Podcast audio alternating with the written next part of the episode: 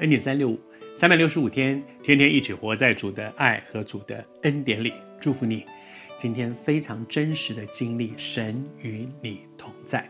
其实主一直都在的，只是我们需要有那个敏锐去看到说，说对耶，哇，我发生这件事，其实主在，主一直都在。谢谢主，上帝祝福你。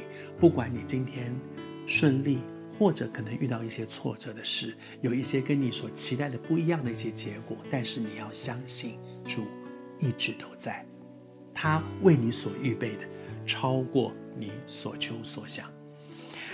昨天我们讲到说，耶稣讲的一个比喻，有十个童女在那里等待新郎，他们是要在那里带着新郎进到新房里面去的。到那个宴席里面去的人，那新郎来的时候，他们必须手上拿着灯，灯里面要有油，所以才能够亮。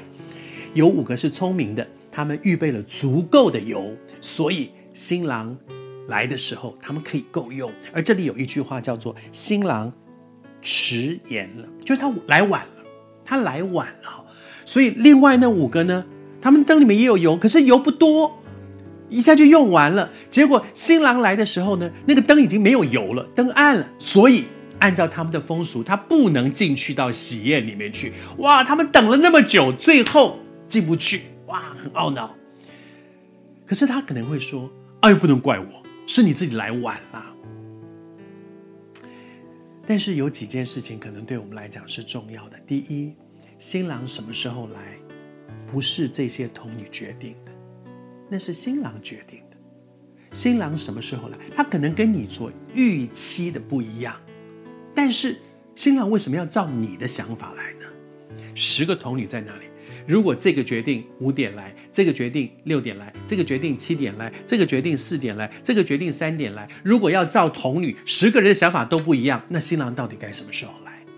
谢谢主，不是童女们决定，是新郎。这个新郎预表的是谁呢？就是这一位耶稣基督，他再来的时候，没有人知道，所以每个人都要做充分的预备。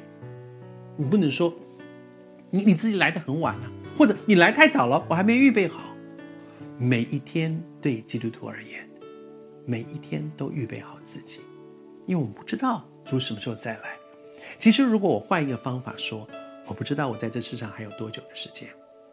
今天我要录十五集的 N 点三六五，但是录完之后呢，下一次我录的时候，我说哦，这集今天啊、还没还没准备好，这集下次录好了。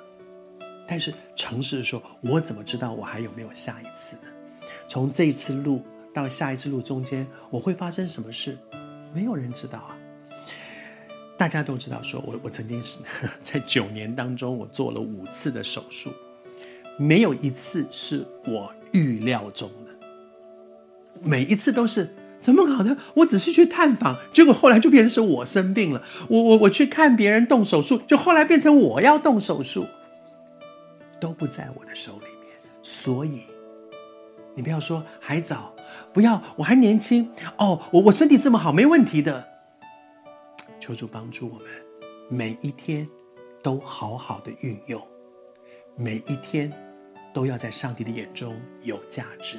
祝福你，主来的时候，虽然我们不知道他什么时候来，我们都是预备好。